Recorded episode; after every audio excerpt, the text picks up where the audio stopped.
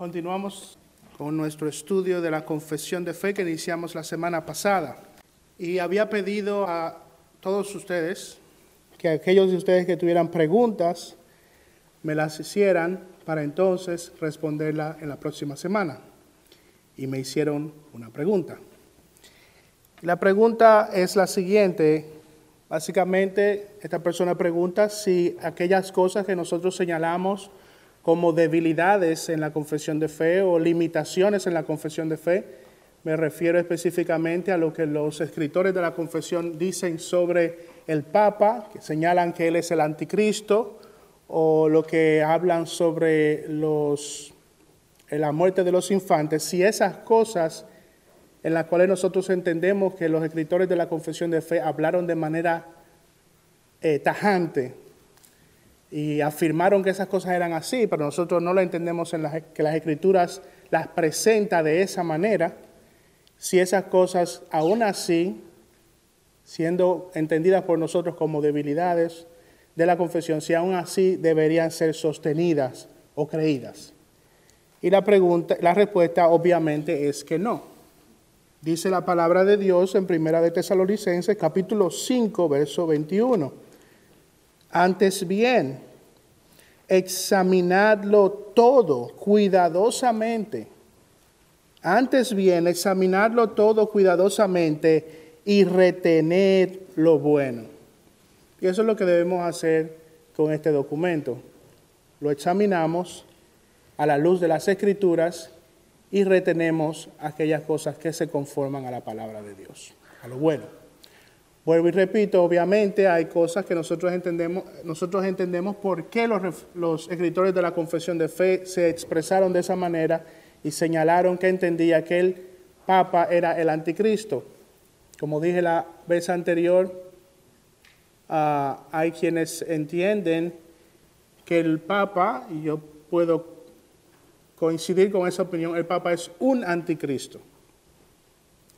Y hay inclusive a quienes piensan que ese anticristo, el hombre de pecado, que vendrá, vendrá a ser uno de esos papas. Muchas opiniones sobre este punto, pero de nuevo, aquellas cosas que la Biblia no expresa de manera clara, nosotros no estamos llamados a defenderlas y a sostenerlas. Escudriñamos todo y retenemos lo bueno. ¿Bien? Ok, esa era la pregunta. Hermanos, les animo a que aquellos de ustedes que tengan preguntas, me las pueden dar en la semana y las vamos a ir contestando como lo hice hoy. ¿Ok? Vamos, a, hermanos, a 2 de Timoteo capítulo 3, versos 16 al 17. Este pasaje tiene que ver con el capítulo de la confesión de fe que vamos a estudiar hoy, que tiene como título de las sagradas escrituras, de las sagradas escrituras.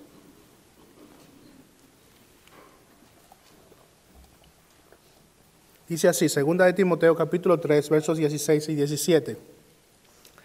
Toda escritura es inspirada por Dios y útil para enseñar, para reprender, para corregir, para instruir en justicia, a fin de que el hombre de Dios sea perfecto, equipado para toda buena obra. Vamos a orar. Padre, Dios de toda gloria, en esta mañana estamos delante de tu presencia reconociendo que sin ti nada podemos hacer. Si hemos de estudiar tu palabra, necesitamos de la iluminación de tu Espíritu. Necesitamos de tu ayuda. Señor, ten misericordia de nosotros y acompáñanos mientras exploramos este tema tan importante. Gracias por tu amor y tu misericordia. Permitirnos estar aquí reunidos, Señor sé con nosotros, te rogamos en el nombre de Cristo Jesús. Amén. Bueno, hermanos, hoy tenemos para nuestra consideración 10 párrafos que se encuentran en este primer capítulo de la Confesión de Fe de Londres de 1689, nuestra Confesión de Fe, y que trata sobre las Sagradas Escrituras. Y el método de estudio que vamos a estar utilizando en el día de hoy es que vamos a determinar el contenido de cada párrafo, vamos a estudiar el contenido de cada párrafo y para poder entender el contenido de ese párrafo vamos a estar estableciendo un encabezado o un título de cada párrafo y luego vamos a estar estudiando de qué se trata. Ahora, debemos preguntarnos antes de comenzar a estudiar este capítulo, ¿por qué razón los reformadores, por qué razón los escritores de la confesión de fe iniciarían con el tema de las escrituras? ¿Por qué iniciarían con el tema de las sagradas escrituras? Bueno, ellos iniciaron con este tema por una razón obvia. Todas las demás doctrinas que vamos a estudiar están contenidas en las escrituras. Y si nosotros hemos de creerlas, sostenerlas, tenemos que comenzar por ese tema de fondo, la legitimidad de las escrituras, el lugar de las escrituras. ¿Cómo vamos a creer en lo que eh, la, Biblia enseña o los reformadores nos quieren enseñar sobre la iglesia o sobre el bautizo, si primero no comenzamos con entender y creer sobre lo que la Biblia enseña sobre las escrituras. La escritura es el punto de partida desde donde vamos a estudiar todas las demás cosas.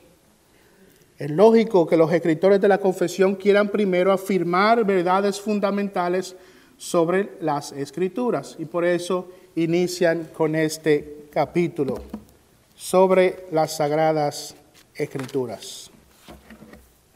Ahora, lo primero que vemos, hermanos, en el primer párrafo es que los escritores, perdón, los escritores de la confesión inician hablándonos sobre la suficiencia y la necesidad de las escrituras.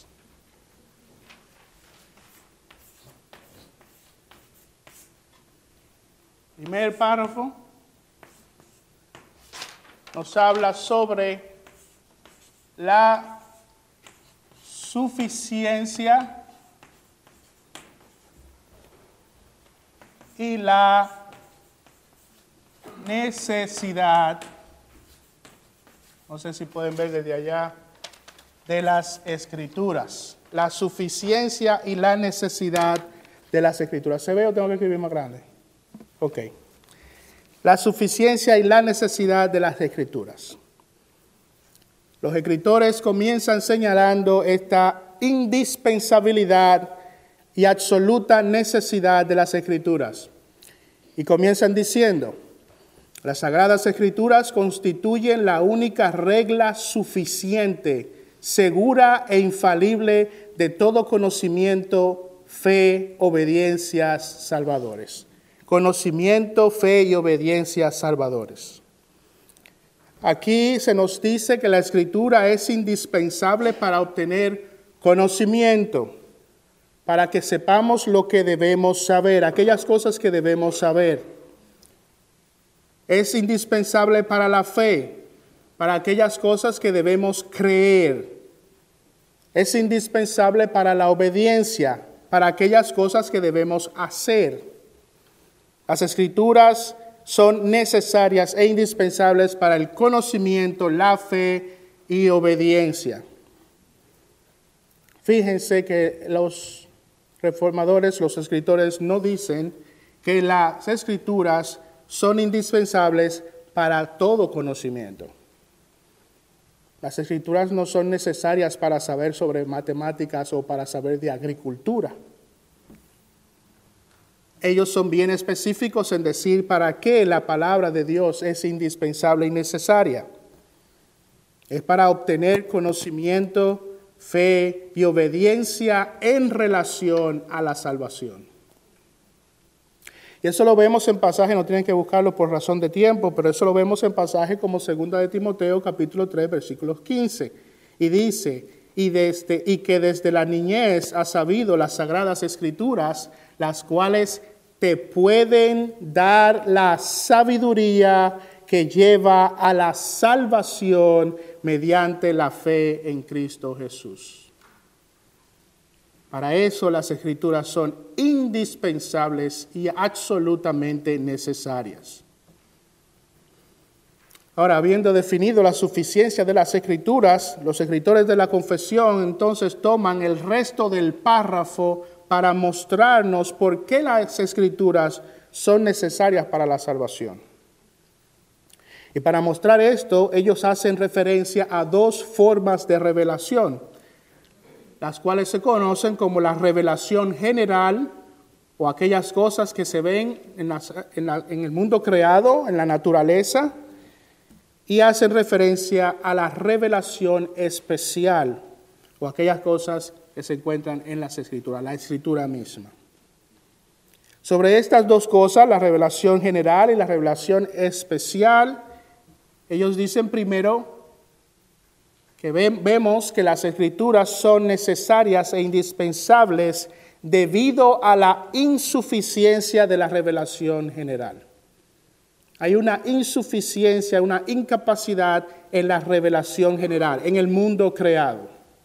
Dice la, confesión de fe.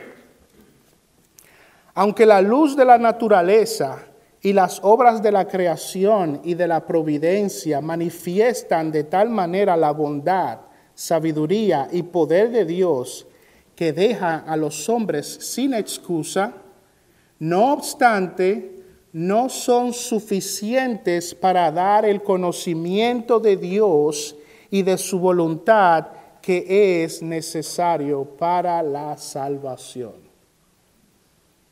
El mundo creado la naturaleza, todo cuanto existe, la creación habla de un creador. La creación habla y deja al hombre sin excusa sobre la existencia de un creador. Pero esa revelación general que vemos en el mundo creado no es suficiente para dar a los hombres el conocimiento de la voluntad de Dios en cuanto a la salvación. Y ese conocimiento es absolutamente necesario. La creación revela a un creador, pero esa revelación general no es suficiente para la salvación. En segundo lugar, las, eh, lugar, las escrituras son necesarias e indispensable porque Dios le plació darnos una revelación escrita para conocer su voluntad para la salvación, debido a que la revelación general no es suficiente para conocer a Dios salvíficamente, entonces Él en su voluntad nos dio esa revelación por escrito para el conocimiento de su voluntad y para la salvación. Dice así la reforma, eh, la confesión de fe. Por lo tanto, agradó al Señor en distintas épocas y de diversas maneras revelarse a sí mismo y declarar su voluntad a su iglesia. Y posteriormente, para preservar y propagar mejor la verdad y para un establecimiento y consuelo más seguro de la iglesia contra la corrupción de la carne y la malicia de Satanás y del mundo le agradó poner por escrito esa revelación en su totalidad, lo cual hace a las santas escrituras muy necesarias, habiendo cesado ya las maneras anteriores por las cuales Dios revela su voluntad a su pueblo. Fíjense que aquí en este párrafo nos dice que la revelación escrita de las escrituras es necesaria porque había una, una revelación especial que ahora ha cesado. La revelación de las escrituras fue dada a través del tiempo, dicen los escritores de la, de la confesión. Y eso es lo que vemos en la escritura. Habían varios métodos de revelación especial, como las profecías, las visiones, los sueños, las teofanías, entre otras. Dios se revelaba a su pueblo de esa manera. Pero para preservar y propagar mejor la verdad, le agradó a Dios poner por escrito esa revelación en su totalidad. Ahora, noten que los escritores de la confesión dejan claro que las escrituras son necesarias también porque las formas, como dije, esas formas anteriores de revelación, las, los sueños, las profecías, las teofanías, esas cosas cesaron. Cesaron. Dice, le agradó poner por escrito esa revelación en su totalidad, lo cual hace a las santas escrituras muy necesarias, habiendo cesado ya las maneras anteriores por las cuales Dios revela su voluntad a su pueblo. Entonces, en ese sentido, la Biblia, la palabra de Dios, es absolutamente necesaria para que el pueblo de Dios obtenga ese conocimiento, porque ahora esas formas anteriores de revelación han cesado. Y eso, hermanos, es consistente con lo que enseñan las Escrituras. En Hebreos capítulo 1, versos 1 y 2, no tienen que buscarlo, dice, Dios habiendo hablado hace mucho tiempo, en muchas ocasiones y de muchas maneras a los padres por los profetas, en estos últimos días nos habla por su Hijo. Ya las profecías han cesado, las visiones han cesado, los sueños han cesado. Ya no tenemos y recibimos voces del cielo. Hoy tenemos la palabra de Dios. Y cuando vemos a cristianos diciendo, Dios me habla, Dios me habló en un sueño, nosotros decimos, sí, Dios también nos habla a nosotros a través de su palabra, a través de su palabra. Esos sueños y esas revelaciones cesaron. Y por esa razón la palabra de Dios es absolutamente necesaria. Necesaria. La palabra de Dios, hermanos, es suficiente. Todo lo que nosotros necesitamos saber acerca de la salvación ha sido enteramente preservado por escrito en las escrituras. Y no necesitamos absolutamente nada más. No necesitamos nada más. No necesitamos apóstoles, profetas y de cuánta cosa aparece por ahí. Nosotros tenemos la palabra más segura, la palabra de Dios. Ok. El segundo párrafo que vemos en este primer capítulo habla sobre la identidad y contenido de las escrituras. Ya perdí la tiza. Párrafo 2. Recuerden que estos títulos son para que entendamos el contenido de los párrafos. Nos habla de la identidad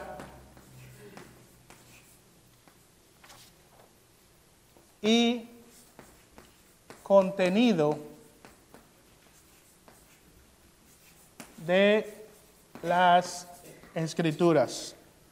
La identidad y el contenido de las escrituras. Dice así la confesión.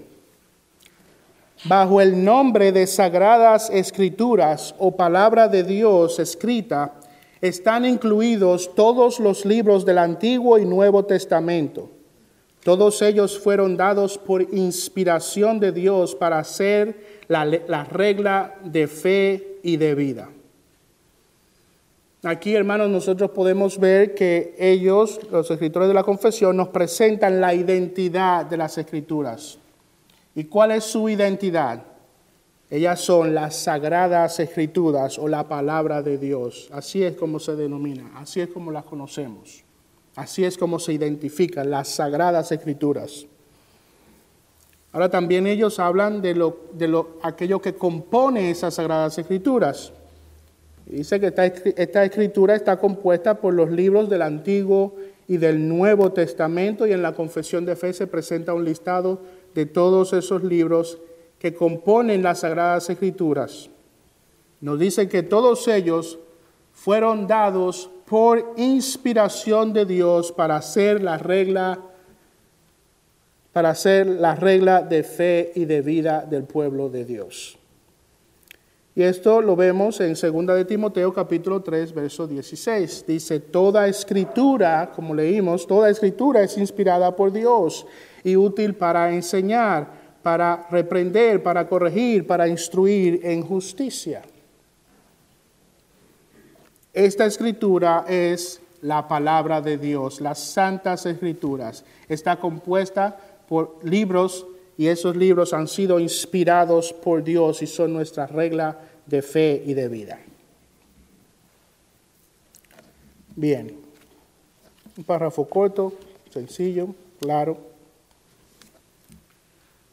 El párrafo número 3 de este primer capítulo, entonces ellos pasan a hablar de la escritura no inspirada.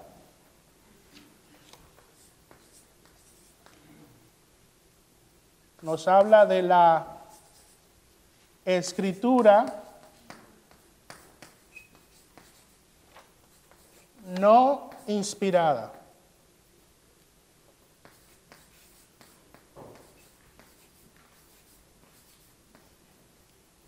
La escritura no inspirada.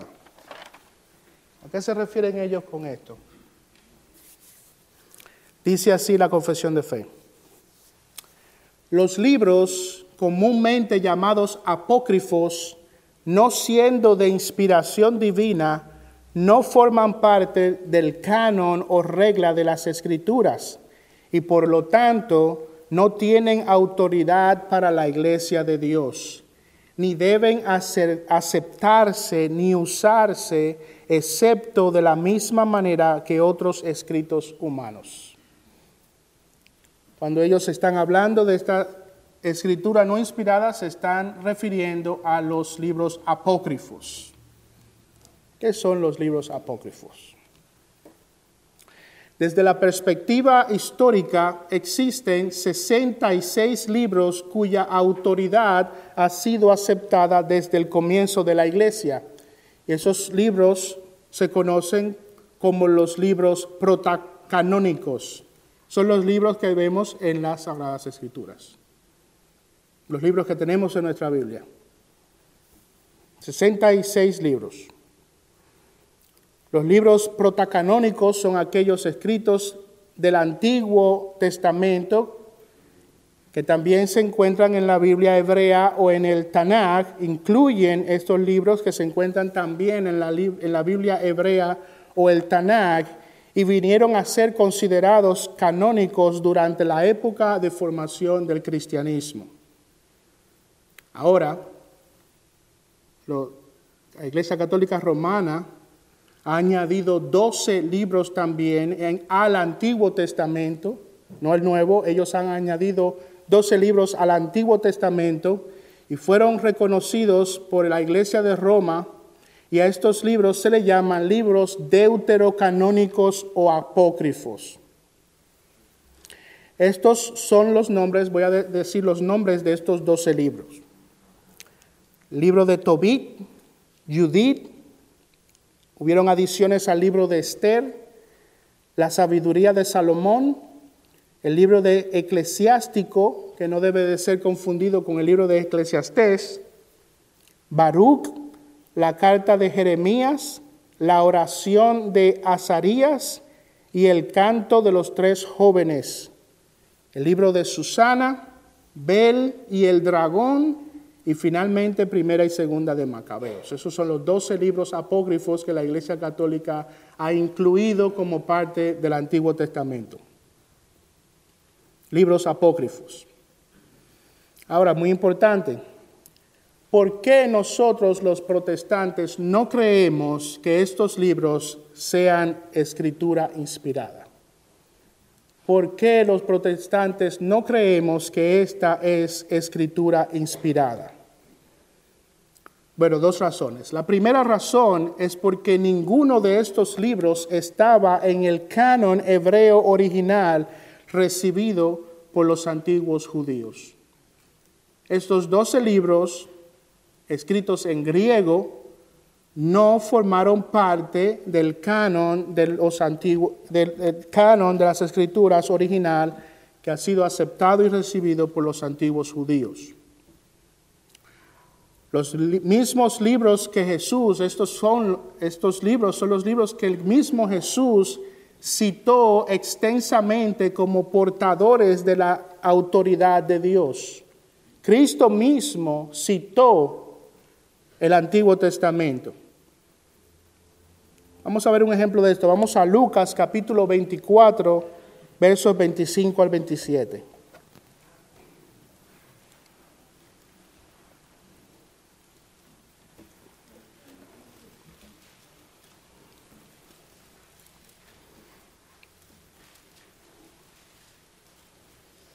¿Por qué los protestantes no creemos que los libros apócrifos son inspirados? Bueno, primera razón, porque no fueron parte de los libros del Antiguo Testamento, escritos en hebreos, en hebreo. También poco el Señor Jesucristo los citó como parte de esos libros que portan la autoridad de Dios.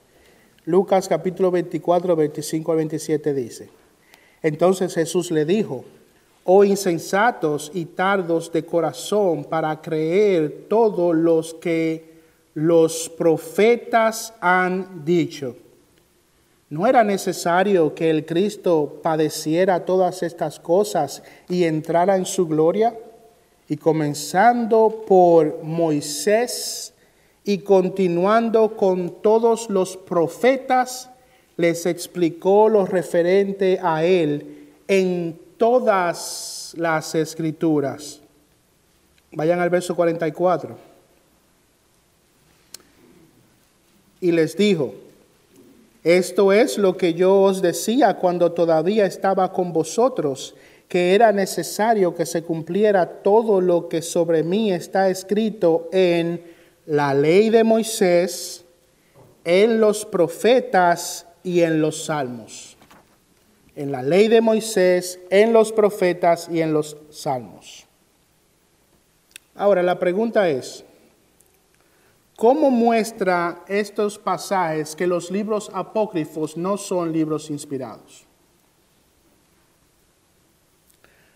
Bueno, en primer lugar, en este pasaje el Señor Jesús ofrece una descripción general de lo que Él considera las escrituras del Antiguo Testamento.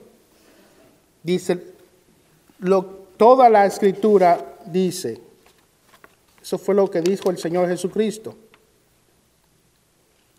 Les explicó lo referente a Él en todas las escrituras.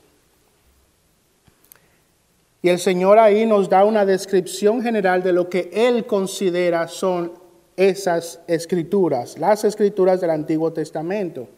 Y para darnos esa descripción, el Señor Jesucristo usa tres divisiones que se empleaban continuamente entre los judíos. Esas tres divisiones, fíjense que el Señor dice, Él se refiere ahí a la ley de Moisés, los profetas y los salmos la ley de Moisés, los profetas y los salmos. El Tanakh o la Biblia hebrea está compuesta por estos tres tipos de libros. El Tanakh está compuesta por la Torá o las instrucciones o la ley, los cinco libros de Moisés. También están los Nevim, que son los profetas, y están los Ketuvim, o los libros sapiensales, libros históricos y proféticos, lo que incluye a los salmos. Entonces el Señor Jesucristo está haciendo una descripción de todas las escrituras al utilizar estas tres frases, la ley de Moisés, los profetas y los salmos.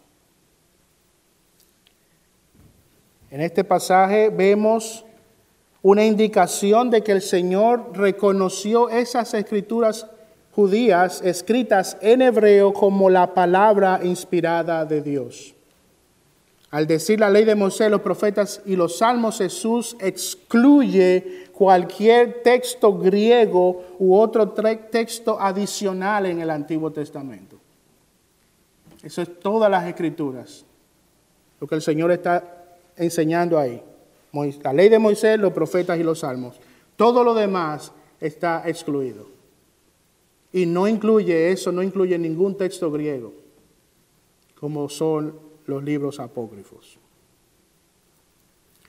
Bueno, una segunda razón por la que los protestantes no reconocemos los libros apócrifos como escritura inspirada es el hecho de que los propios escritores del Nuevo Testamento no hacen ninguna referencia de estos libros como parte de la escritura.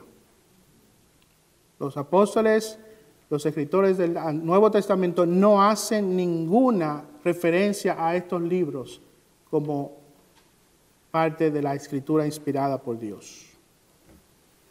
Los escritores del Nuevo Testamento citan al Antiguo Testamento, los escritores del Nuevo Testamento citan al Antiguo Testamento como texto inspirado aproximadamente 300 veces, pero nunca citan a los libros apócrifos de esa manera. Miren lo que dice en Romanos capítulo 3, verso 1 al 2. Dice, ¿cuál es entonces la ventaja del judío? ¿O cuál es el beneficio de la circuncisión? Grande en todo sentido. En primer lugar, porque a ellos les ha sido confiados los oráculos de Dios. A los judíos les ha sido confiado los oráculos de Dios.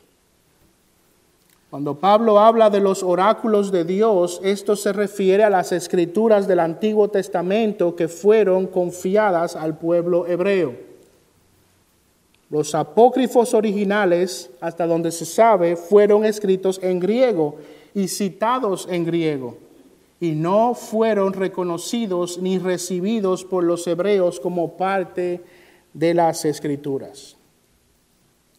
De hecho, no fue hasta el concilio de Trento entre 1545 y 1563 que la Iglesia Católica decretó que el canon del Antiguo Testamento tenía que contener estos libros apócrifos. E incluso dice la historia que muchos en ese concilio de Trento, muchos de esos católicos romanos, no querían que esos libros fueran reconocidos formalmente como escritura inspirada. También cabe destacar que muchos de estos libros contienen eh, contadas imprecisiones históricas y errores. Hermano, por esas dos razones que acabo de señalar, nosotros los protestantes no reconocemos a los libros apócrifos como parte de la escritura inspirada por Dios.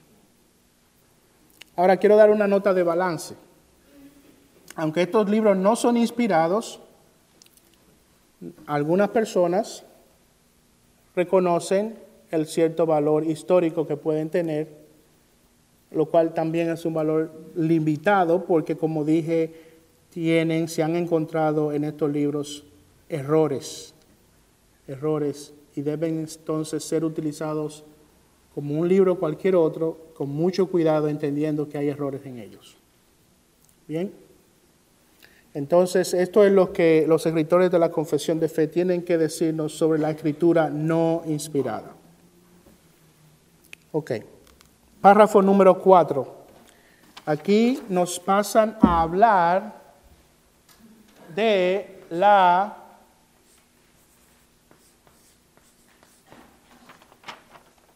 la autoridad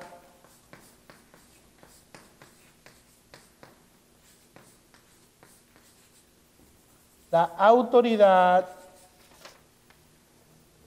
de las escrituras.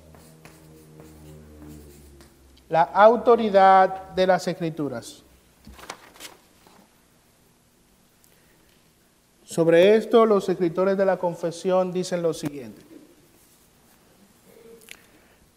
La autoridad de las escrituras por la que debe ser creída no depende del testimonio de ningún hombre o iglesia, sino que sino enteramente de Dios, quien es la verdad misma, el autor de ella. Por lo tanto, debe ser recibida porque es la palabra de Dios. ¿De dónde proviene la autoridad de las escrituras? En el hecho de que ella es la palabra de Dios.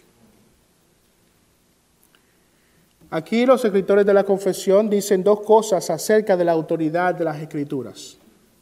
En primer lugar, definen el fundamento de esa autoridad. El fundamento de esa autoridad no es la palabra de hombres, es la palabra de Dios. No depende, depende del testimonio de ningún hombre. Su autoridad emerge del hecho de que es la palabra de Dios. En segundo lugar, entonces ellos definen las implicaciones de la autoridad de la Biblia.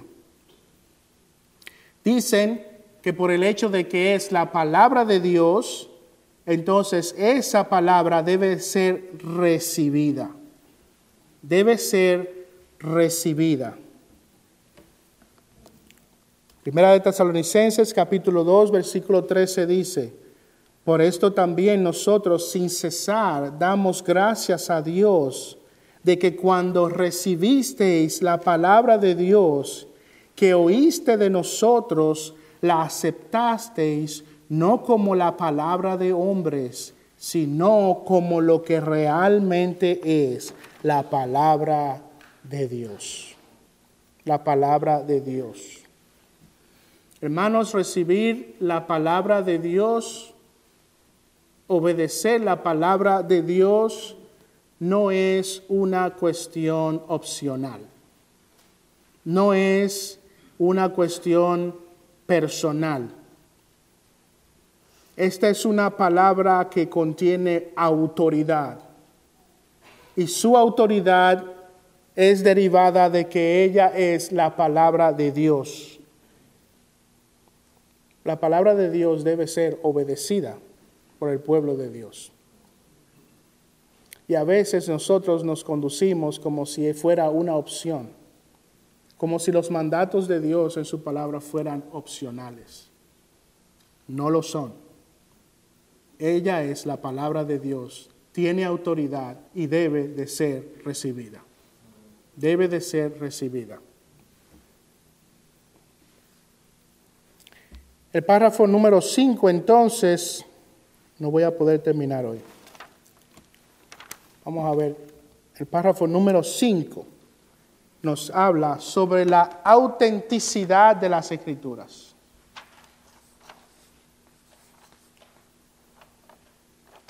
Nos habla de la autenticidad de las escrituras, la autenticidad de las escrituras. Hermanos, ¿cómo sabemos que el contenido de la Biblia es auténtico? ¿Cómo sabemos que todo lo que vamos a aprender de ahora en adelante debe de ser recibido como auténtico? Es verdad, ¿Cómo nosotros sabemos eso? Bueno, al presentar la autenticidad de las escrituras, los escritores de la confesión hacen referencia a tres cosas, tres razones por las cuales debemos creer en la autenticidad de las escrituras. Primero, la autenticidad de las escrituras se basa en el testimonio de la iglesia el testimonio de la iglesia. Dice la confesión, el testimonio de la iglesia de Dios puede movernos e inducirnos a tener una alta y reverente estima por las sagradas escrituras. El testimonio de la iglesia. Dice segunda de Timoteo capítulo 3 versículo 14 Tú, sin embargo, persiste en las cosas que has aprendido y de las cuales te convenciste sabiendo de quién las has aprendido. El testimonio es muy importante. El testimonio es muy importante. Nuestro testimonio como iglesia es muy importante. Porque la manera en cómo nos conducimos puede socavar la palabra de Dios dar un mensaje negativo, enviar una idea negativa sobre la palabra de Dios. puede llegar a hacer que las personas duden sobre la veracidad de la palabra de Dios. El testimonio de la iglesia puede movernos e inducirnos a tener una alta y reverente estima por las sagradas escrituras. En segundo lugar, la autenticidad de las escrituras se basa en sus evidencias internas, sus evidencias internas. Al referirnos a sus evidencias internas, nos referimos a la forma en cómo la Biblia habla de sí misma. ¿Qué dice la Biblia sobre ella misma? Dice la confesión, el carácter celestial del contenido, la eficacia de la doctrina, la majestad del estilo, la armonía de todas las partes, el fin que se propone alcanzar en todo su conjunto, que es el dar toda la gloria a Dios, la revelación completa que dan del único camino de salvación para el hombre y muchas otras excelencias incomparables y la totalidad de perfecciones de la misma son argumentos por los cuales dan abundante evidencia de ser la palabra de Dios. El mismo contenido de la palabra de Dios nos da testimonio de que esta es la palabra de Dios. Lo que la palabra de Dios contiene es una evidencia fehaciente de que esta es la palabra de Dios. Primera de Pedro capítulo 1 versos 23 al 25 dice, pues habéis nacido de nuevo, no de una simiente corruptible, sino de una que es incorruptible, es decir, mediante la palabra de Dios que vive y permanece. Porque toda carne es como la hierba, y toda su gloria como la flor de la hierba. Sécase la hierba, cese la flor, mas la palabra del Señor permanece para siempre. La palabra del Señor, todo su contenido permanece para siempre. Y todo lo que dice la palabra de Dios es verdad. Hermanos, una de las evidencias internas más poderosas, entiendo que es a lo que ellos se refieren cuando hablan de excelencias incomparables. Cuando los escritores de la confesión se refieren a excelencias incomparables, algunos entienden que una de esas excelencias incomparables es el hecho innegable del cumplimiento de múltiples profecías contenidas en la palabra de Dios. El mismo hecho de que la palabra de Dios contenga profecías que luego tuvieron su cumplimiento, es un testimonio poderoso de que esta no es la palabra de hombres, esta es la palabra de Dios. Una de esas profecías siendo la misma venida de nuestro Señor Jesucristo, su muerte en la cruz, profetizada cientos de años antes, tuvo su cumplimiento. Tuvo su cumplimiento. Dice Deuteronomio capítulo 18, versículos 21 y 22. Vayan allá, Deuteronomio capítulo 18, 21 y 22.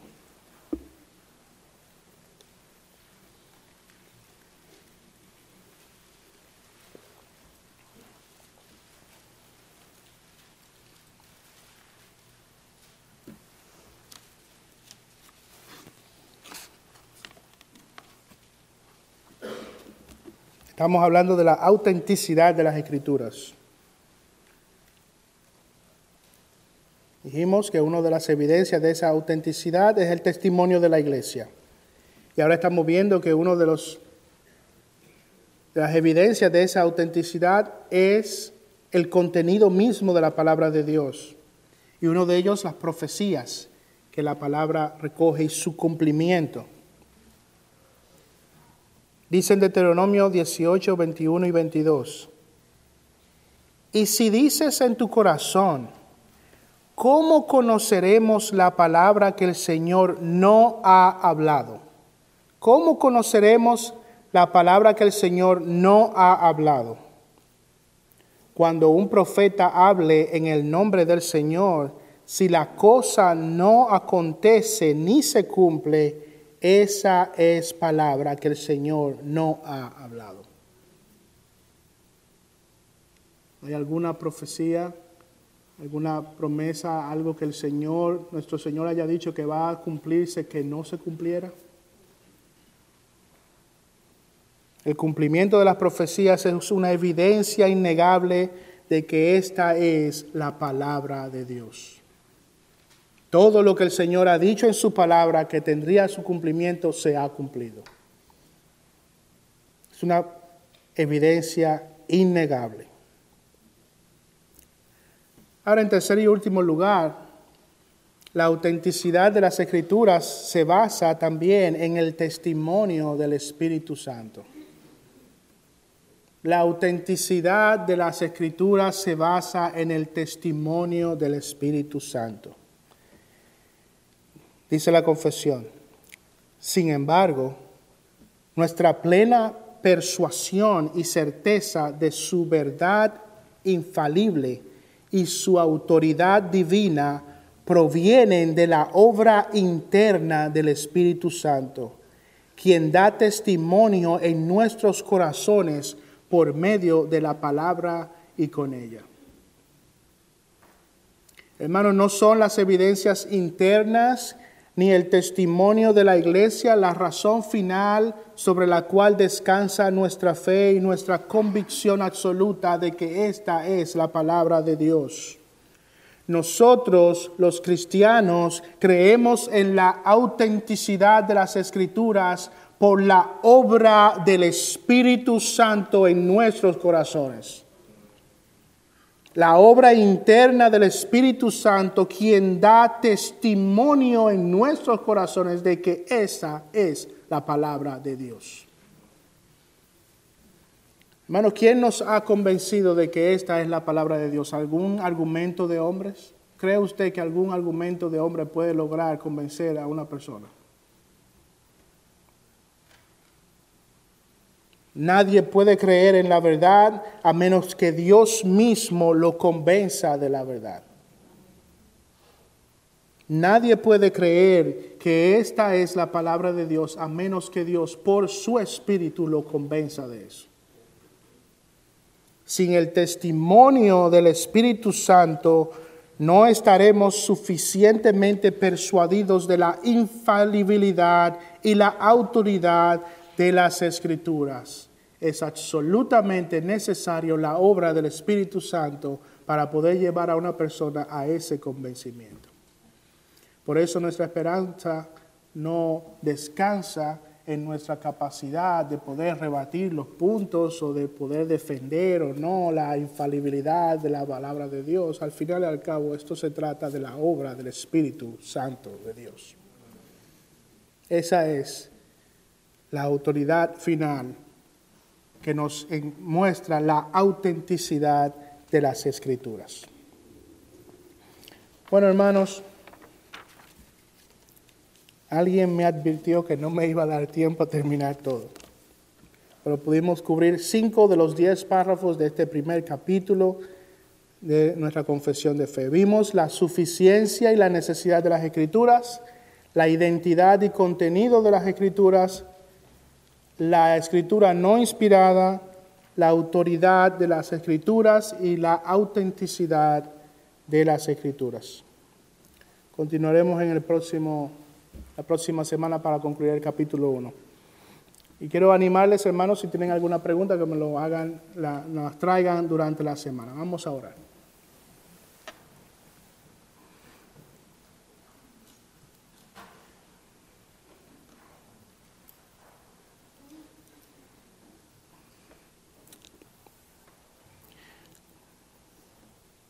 Gracias Padre Celestial porque has tenido misericordia y favor para con tu pueblo al darnos tu palabra. por la cual podemos conocer todas aquellas cosas que tú deseas que tengamos presentes. Ayúdanos, oh Señor, a vivir por esta palabra, a obedecer esta palabra, a no verla como una opción para nuestras vidas, sino, Señor, a someternos a ella en todo. Oh ven, Padre, redargúyenos, instruyenos, guíanos por tu palabra. Que tu pueblo, Señor, tenga una alta consideración de tu palabra. Te pedimos, Padre, estas cosas. Ayúdanos a retenerlas. Te rogamos esto en el nombre santo de Cristo Jesús. Amén.